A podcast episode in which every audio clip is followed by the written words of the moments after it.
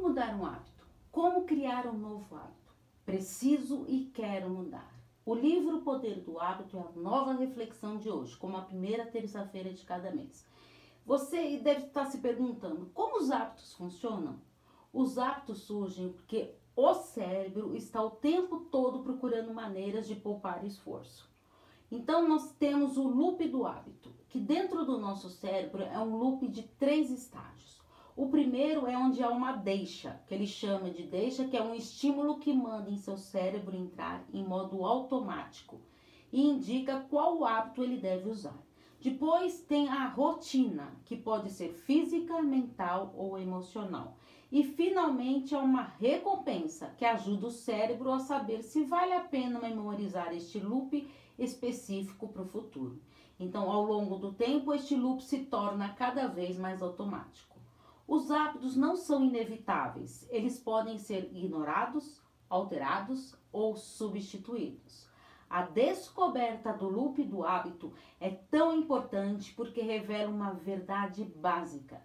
Quando um hábito surge, o cérebro para de participar totalmente na tomada de decisões ele para de fazer tanto esforço ou desvia o foco para outras tarefas. O problema é que o nosso cérebro, ele não sabe a diferença entre hábitos ruins e os bons. E por isso, se você tem um hábito ruim, ele está ali, à espreita, esperando as deixas e as recompensas certas. Os hábitos, tanto quanto a memória e a razão, são a raiz do nosso comportamento. Talvez não nos lembremos das experiências que criam os nossos hábitos, mas uma vez que estão ali alojados dentro do nosso cérebro, eles influenciam o modo como agimos e muitas vezes sem ao menos percebermos. E como criar novos hábitos? Novos, novos hábitos são criados juntando uma deixa, uma rotina e uma recompensa, como eu disse para vocês, e então cultivando um anseio que movimente este loop.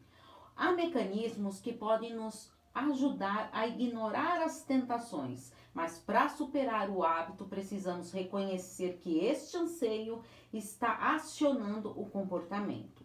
São os anseios que impulsionam os hábitos a descobrir como criar um anseio que vai tornar mais fácil criar um novo hábito. Qual é a regra de ouro da mudança então de hábito? É, eis a regra. Pensa só, se você usa a mesma deixa e fornece a mesma recompensa, você pode trocar a rotina e alterar o seu hábito. Quase todo o comportamento ele pode ser transformado se a deixa e a recompensa cultivarem as é, continuarem é, sendo as mesmas. Então mantenha a deixa, ofereça a mesma recompensa e insira uma nova rotina. Se você identificar as deixas e recompensa, aí sim você consegue alterar mais facilmente a rotina. Para os hábitos mudarem de forma permanente, as pessoas precisam acreditar que a mudança é sim factível. Um hábito pode não ser erradicado, ele deve ser substituído.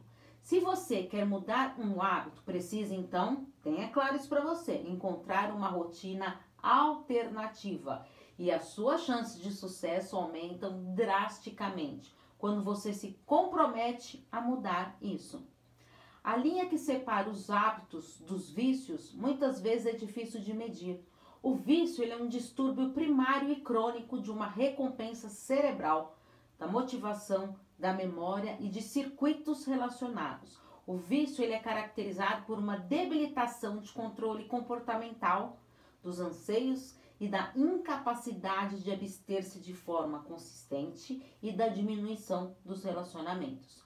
Enquanto o vício ele é complicado e ainda mal compreendido, diversos dos comportamentos que associamos a ele muitas vezes são impulsionados por hábitos. Embora o processo de mudança de hábito seja fácil de descrever, nem por isso ele é necessariamente fácil de realizar. Você concorda com isso? A mudança legítima, ela exige esforço determinação, autocompreensão dos anseios que impedem os comportamentos. Mudar qualquer hábito exige determinação. Entender as deixas e os anseios que, impõem, que impulsionam os seus hábitos Não vai fazer com que eles simplesmente desapareçam, mas vai lhe fornecer um meio de planejar como mudar este padrão. E quais os hábitos que importam mais? É, tem um ponto muito importante aqui para vocês prestarem atenção. Existem os chamados hábitos angulares, que podem influenciar o modo como as pessoas trabalham, comem, se vestem, se divertem, vivem, gastam, se comunicam, enfim. Os hábitos angulares, eles darão início ao processo, que ao longo do tempo vai transformando tudo. Esses hábitos angulares dizem que o sucesso não depende de aceitar cada mínimo detalhe, mas baseia-se em identificar umas poucas prioridades centrais e transformá-las em poderosas alavancas. Os hábitos mais importantes são os que, quando começam a mudar, desalojam e reformulam outros padrões. Detectar hábitos angulares significa buscar certas características. Eles ajudam os outros hábitos a prosperar criando novas estruturas e estabelecem culturas onde a mudança se torna contagiosa. Quando a força de vontade se torna automática, hum, olha só, a força de vontade ele é o hábito angular mais importante para o sucesso individual. É uma habilidade que se pode aprender. Assim como escolher os hábitos angulares certos pode gerar mudanças incríveis, escolhas erradas podem gerar verdadeiros desastres. Então, rotinas criam tréguas que permitem que o trabalho seja feito. E como os hábitos acontecem? É por conta, por, por conta de hábitos sociais que algumas iniciativas se tornam movimentos que vão mudando o mundo, enquanto outras não conseguem vingar. Um movimento começa devido aos hábitos sociais, de amizade e de laços fortes entre os conhecidos mais próximos. Um, os movimentos, eles não surgem porque todo mundo de repente decide olhar na mesma direção ao mesmo tempo. Eles dependem de padrões sociais que começam com hábitos de amizade, crescem através de hábitos comunitários e são sustentados por nossos hábitos que mudam a noção de identidade de todos os participantes.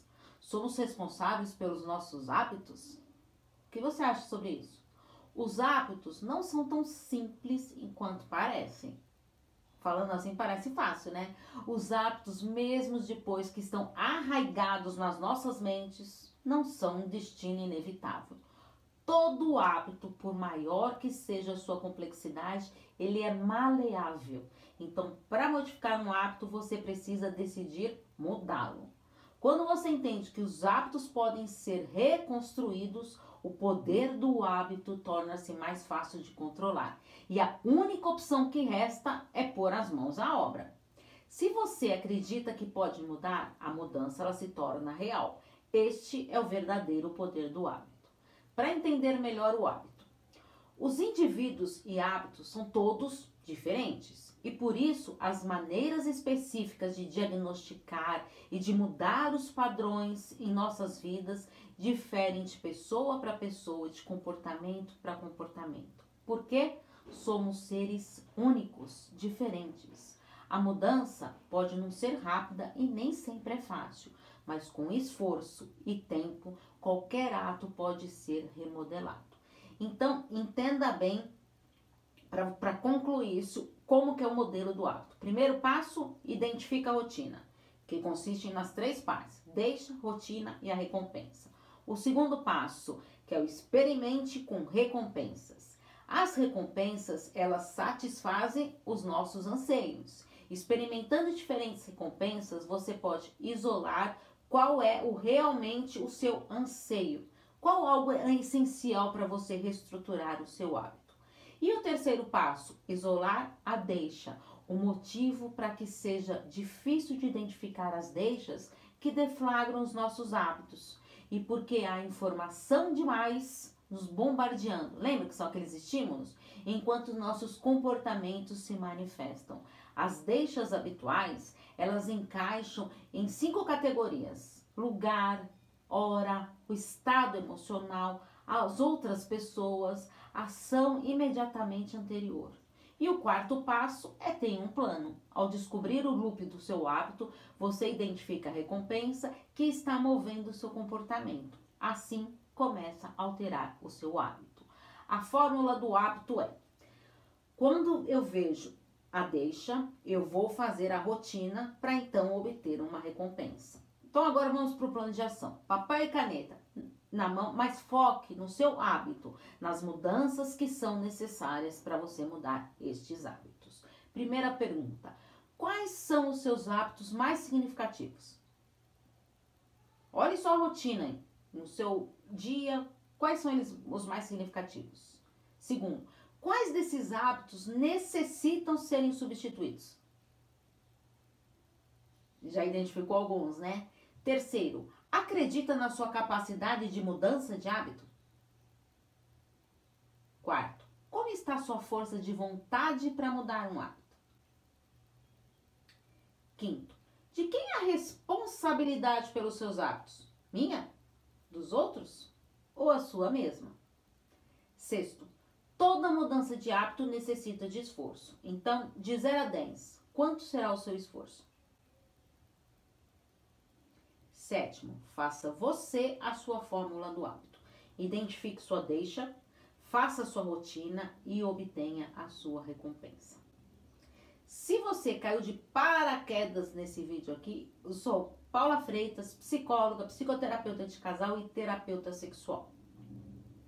Te convido a acompanhar as minhas redes sociais, textos e vídeos é, os links estão todos na descrição dos vídeos do YouTube. Então, só você se, é, se cadastrar lá e se inscrever no canal Paula Freitas Psicóloga, que os links estão todos lá no YouTube. E também nas maiores plataformas digitais, o podcast Relacionamento Psicologia, que está bombando. Afinal, quem cuida da mente, cuida da vida. Um grande abraço. Tchau, tchau.